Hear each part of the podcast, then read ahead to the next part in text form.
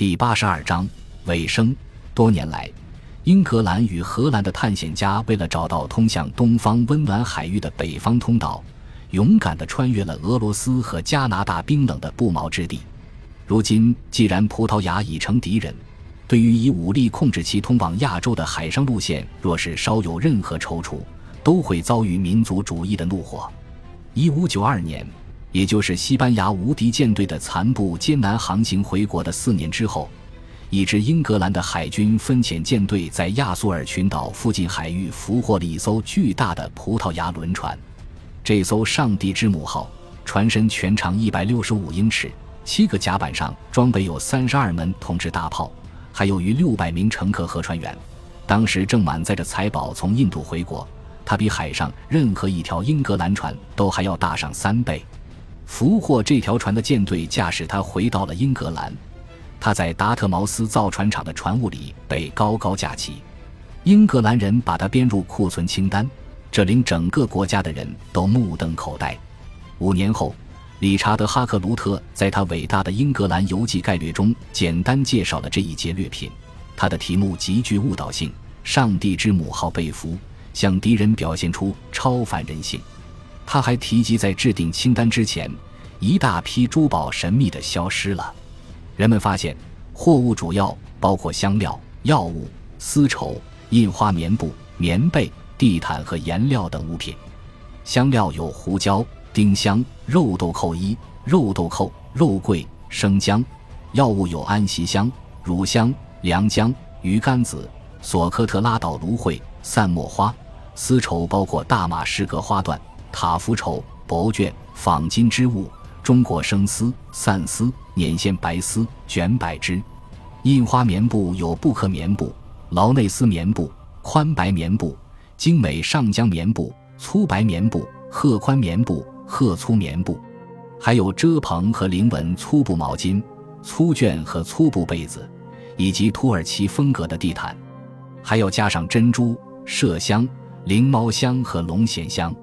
其余的货物数量虽多，价值却不高，如象牙、中国瓷器、叶子、毛皮、漆黑的乌木、乌木床架，看上去非常奇怪的树皮衣料以及工艺品等。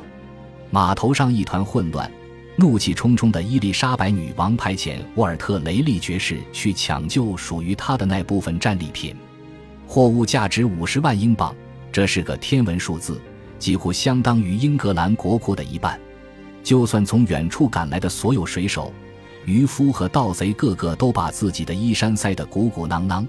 余下的货物也价值十五万英镑之多，足够众多冒险家们坐地分赃，皆大欢喜。哈克卢特在他迷人的目录之后加上了自己的想法，那是瓦斯科·达伽马及其海上先驱朋友们十分熟悉的调子。此时，我不禁开始思考，并认识到上帝对我国的青睐。上帝把这笔买卖交给我们时，显然发现了那些秘密交易和印度的财富。而在此之前，令人奇怪的是，那些财富一直不为人所知，还狡猾地使我们蒙在鼓里。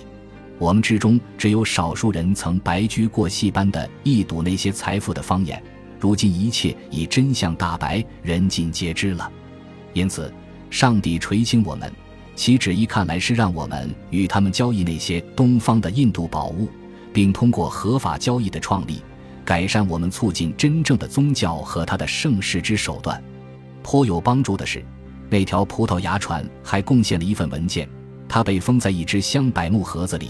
用将近一百层上好的卡里卡特布料包裹着，仿佛那是举世无双的珠宝。这份文件详尽描述了远东的贸易体系，这不是从东方泄露的唯一的商业机密。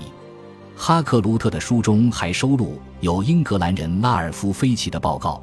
菲奇曾于1583年携伊丽莎白女王至中国皇帝的信件出海。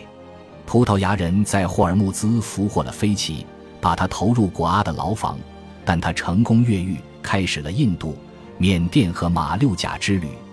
几乎同时，荷兰人让哈伊根·范林斯霍腾也出版了一本关于葡萄牙人在亚洲航海的书。他的书府一问世，便成为畅销书，被翻译成三种语言。两个旅行家都描绘了异域东方的繁荣景象。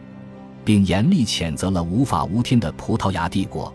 但范林斯霍腾除详细列举了欧洲、印度、中国和日本之间的各条航线之外，还在书中收录了他在果阿秘密复制的一捆海图。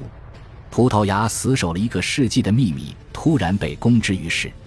一场旨在打破葡萄牙对东方贸易长达一个世纪的垄断的竞赛开始了。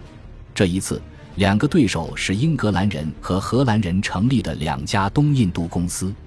在俘获了让人目瞪口呆的“上帝之母号”两年以后，第一支英格兰舰队从印度返航。第二年，第一支荷兰舰队离开了阿姆斯特丹。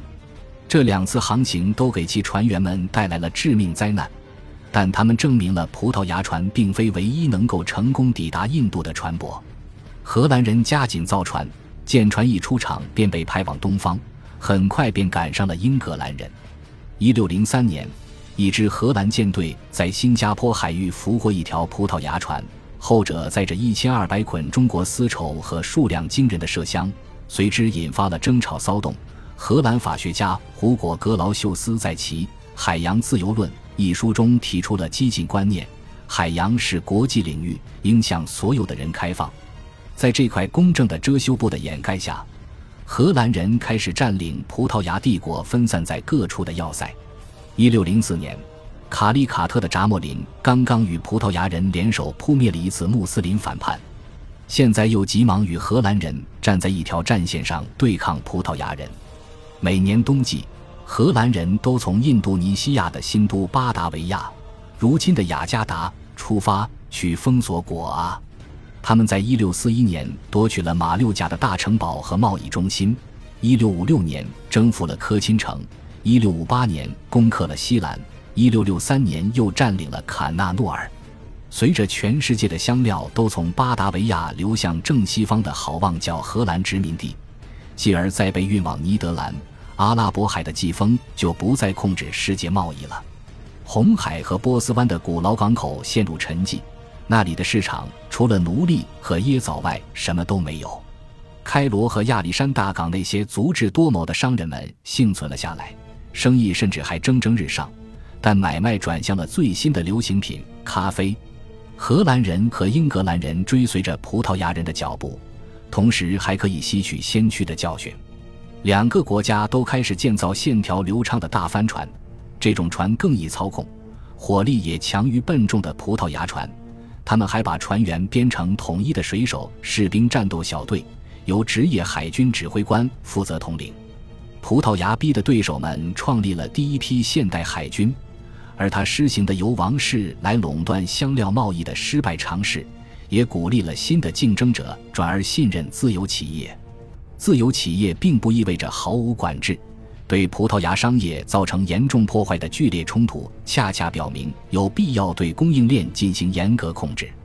荷兰人把当地商人逐出市场，直接控制了香料群岛中的很多岛屿。还杀掉大量居民，或是把他们变成奴隶。荷兰人在东南亚安顿下来，而英格兰人却从葡萄牙的困境中吸取了不同的教训。那时，说波斯语的莫卧儿人和欧洲人一样，都不是印度的原住民。莫卧儿人已经征服了除南方一小块地区之外的全部印度次大陆。一六一五年，一个名叫托马斯·罗爵士的英格兰大使抵达莫卧儿宫廷，还成为皇帝的酒友。并与其缔结条约。条约规定，东印度公司获得了整个帝国的独家贸易权。同时，英格兰还与波斯联手。波斯当时由什叶派的沙统治，决心挑战奥斯曼帝国在伊斯兰世界的统治地位。一六二二年，盟军把麻烦不断却占领霍尔木兹长达一个世纪的葡萄牙人驱逐出去。虽说这家公司的商人们最终还是拿起了武器。但他跨越宗教分歧展开合作的意愿，让他逐渐融入了当地的权力结构，这是葡萄牙人从来未曾做到的，连想都没想过。可这对东方的古老文化意味着更大的灾难。香料的狂热最终消散，茶叶以其不可思议的高价变成了欧洲人最新的实心物品。英国用印度生产的鸦片换取中国生产的茶叶。把中国整个国家的人都变成了瘾君子。正是由于英格兰人、荷兰人和葡萄牙人为了土地和贸易展开激烈的战争，东方的海洋才受到彼此敌对的欧洲各国的战舰和海盗船的侵扰，而且每一个国家都企图克敌制胜，在武力上超过他国。瓦斯科达伽马开启的海路变成了邪恶的殖民地争夺的通道，这种争夺看似永无止境。时至今日，古阿的葡萄牙旧都仍是一座鬼城。葡萄牙的仓库、医院、宅邸和宫殿都已杳无踪迹。这座绵延不断的城市一直是热病肆虐之地。十九世纪，这座城市遭到遗弃，大部分被夷为平地，只有几处壮观的教堂遗留下来，点缀在绿化草地上，很是引人注目，像是宗教主题公园里的景点。成群的游客前来苦思那些教堂建在这里的目的。参观圣方几个沙乌略的墓园，以及印度基督徒、印度教徒和犹太教徒所遭受的意外的苦难。夕阳西下，旅游团离开时，这些承载着昔日梦想的特大号纪念物，像被遗弃的巨型新娘一样，在一些耐心的神父和修女的照料之下沉思着。感谢您的收听，喜欢别忘了订阅加关注，主页有更多精彩内容。